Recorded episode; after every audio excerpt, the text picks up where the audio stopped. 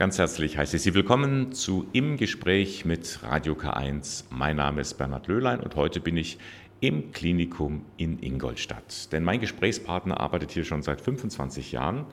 Es ist der Krankenpfleger Alfred Mack, Leiter zweier Intensivstationen.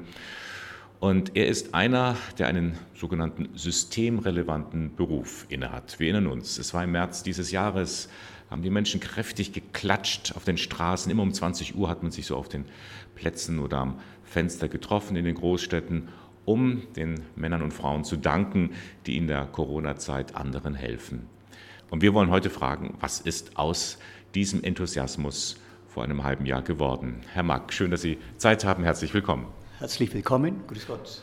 Erinnern Sie sich noch an diesen Applaus von damals? Ja, selbstverständlich. Der Applaus immer abends war sicherlich ein Stück Wertschätzung für alle Pflegenden, hat uns allen gut getan und äh, wir haben uns alle gefreut darüber. Aber wir wussten damals schon äh, nach dem Applaus, was kommt dann. Also Sie hatten schon die Ahnung oder beziehungsweise die Befürchtung, Applaus ist schön und gut, aber es ändert sich nicht viel? Ja, genau so ist es. Und wie ist es geworden? Also es hat sich bis jetzt äh, nicht viel geändert. Also man muss sagen, äh, gerade in Bayern äh, konnte ja dieser 500 Euro Corona-Bonus tatsächlich ausgezahlt werden. Das, was die Bundesregierung versprochen hat, äh, konnte bisher nicht gehalten werden. Und äh, jetzt wird es darauf ankommen, auch bei den Lohnverhandlungen, die ja jetzt momentan die Tarifverhandlungen stattfinden, da wird schon wieder natürlich gespielt, äh, Lohnerhöhung äh, dementsprechend moderat äh, zu gestalten. Äh, und das äh, sorgt natürlich nicht gerade für Freudengesänge in der Pflege.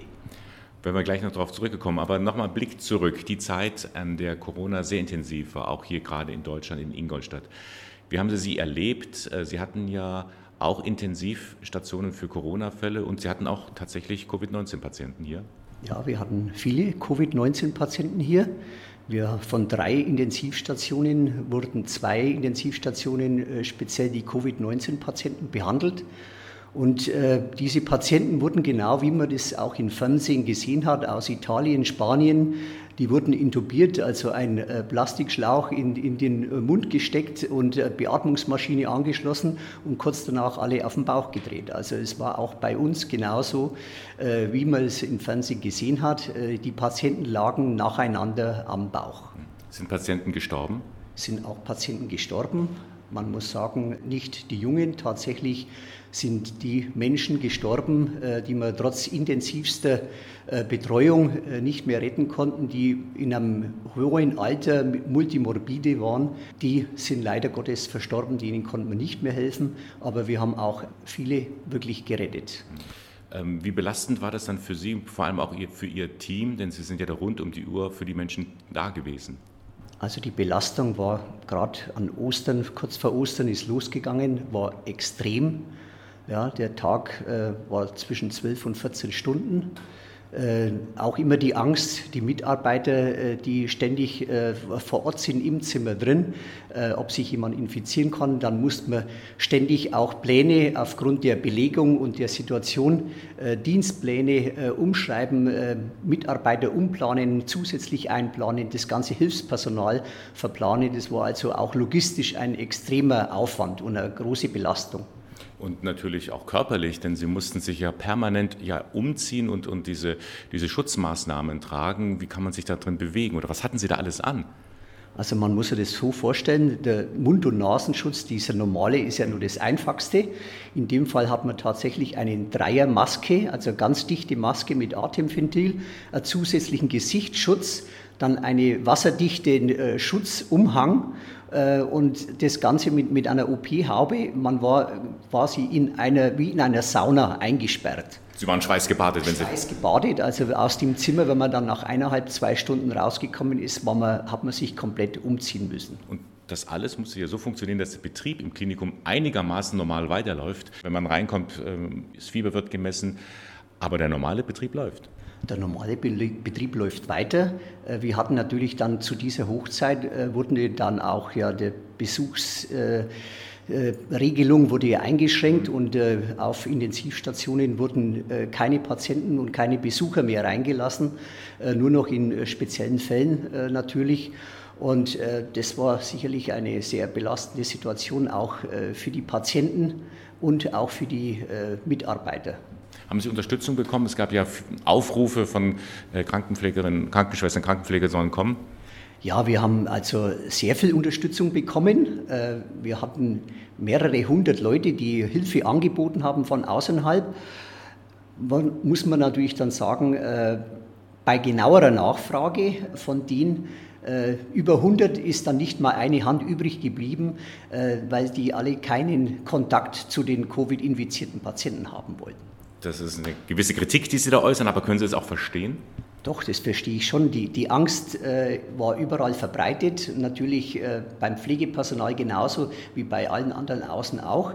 Und wenn man das dann auch gesehen hat, wie man sich vermummen muss, wenn man in das Zimmer reingeht, wie gefährlich äh, der Virus tatsächlich ist, mit welcher Auswirkung, ist die Angst absolut verständlich. Also das ist keine Kritik, sondern es ist äh, zutiefst menschlich, hier Angst zu haben und äh, hier lieber Abstand nehmen zu wollen, wenn es geht.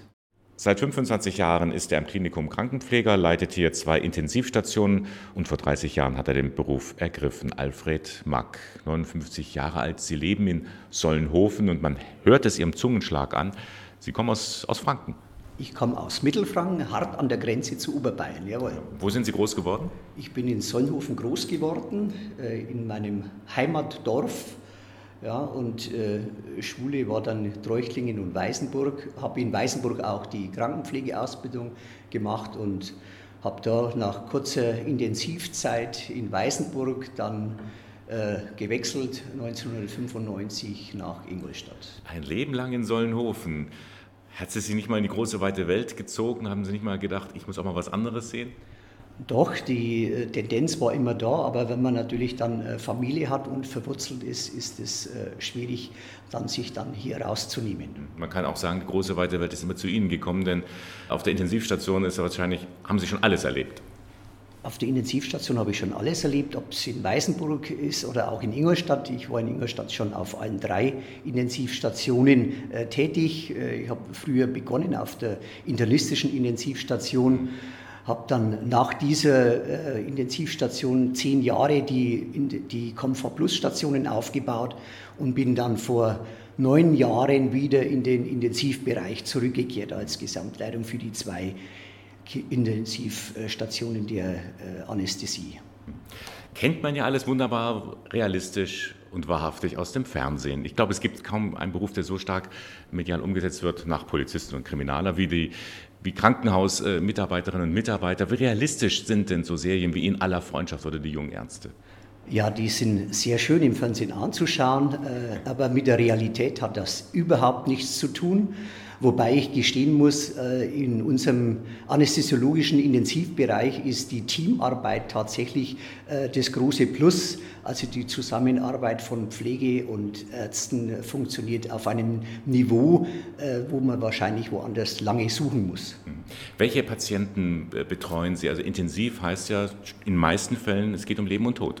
Es geht um Leben und Tod immer bei uns, wenn der Patient kommt, ob das der Autounfall ist von der Autobahn, ob das derjenige ist, der fünf Meter oder zehn Meter äh, Arbeitsunfall runterfällt vom Gerüst, ja, ob das die schwere OP ist, ob das die Reanimation ist von Station, weil wir auch das Reanimationsteam äh, stellen bei unserer äh, Intensivstation oder eins der zwei äh, Reanimationsteams und äh, wir haben es mit allen Situationen zu tun, aber es geht immer bei uns ums Überleben.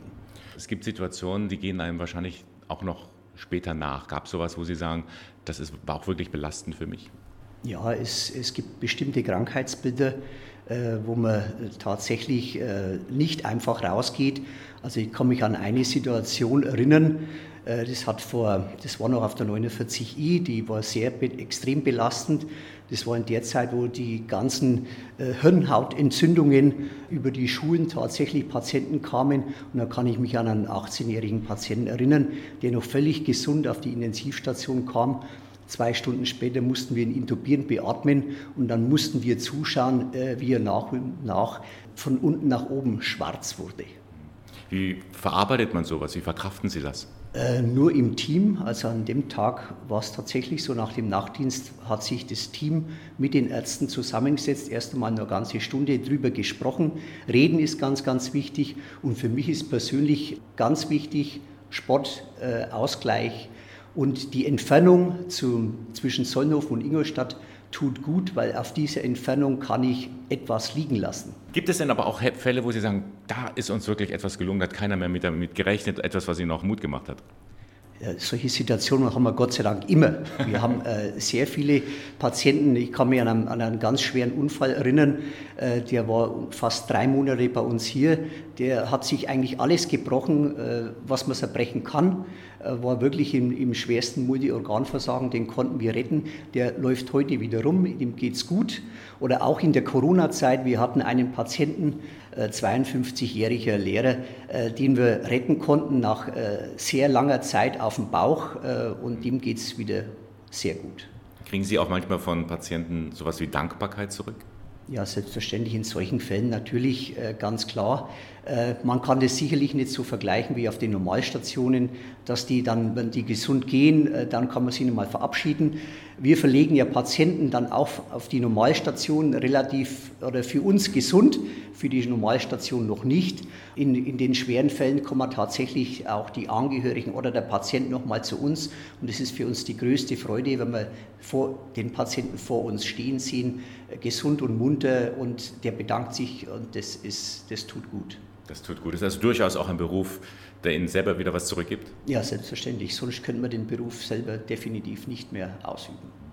Derzeit laufen ja die Tarifverhandlungen für den öffentlichen Dienst und einer, der das intensiv mitverfolgt, ist Alfred Mack, Krankenpfleger in Ingolstadt. Schon seit 25 Jahren sind Sie jetzt hier an Ort und Stelle und Sie leiten zwei Intensivstationen. Wenn Sie das jetzt so sehen, Tarifverhandlungen, mit welchen Erwartungen verfolgen Sie die Nachrichten? Die Erwartungen sind ganz klar auch vom ganzen Personal, dass die 4,8 Prozent, die gefordert wurden, tatsächlich auch umgesetzt werden. Wobei ja jetzt schon wieder die Arbeitgeberverbände äh, natürlich sagen, klar, die Kommunen haben alle kein Geld, aber da ist für mich nach dem Applaus die Regierung gefragt, dass diese Gelder tatsächlich auch an die Krankenhäuser überwiesen werden. Das ist meines Erachtens noch das größte Problem. Bis es dann wirklich am scharfen Ende des Prozesses ankommt, dauert es einfach viel zu lange. Und diese 4,8 Prozent auf ein Jahr wäre für mich in Ordnung. Was aber tatsächlich die meisten Pflegekräfte bei uns berührt, ist, wenn eine Pflegekraft auf der Intensivstation nach heutigem Stand immer noch bis 67 arbeiten muss. Für mich ist ein wesentlicher Faktor der Tarifverhandlungen äh, die begrenzte Arbeitszeit für Krankenpfleger, wo ich sagen muss, maximal 63. Äh, alles andere ist nicht mehr zu verantworten und hat auch mit Wertschätzung nichts zu tun. Jetzt sind wir genau bei dieser Diskussion, was ist Applaus wert? Vielleicht äh, ist es der Applaus wert, dass die Politiker endlich begreifen, den Applaus auch äh, umzusetzen.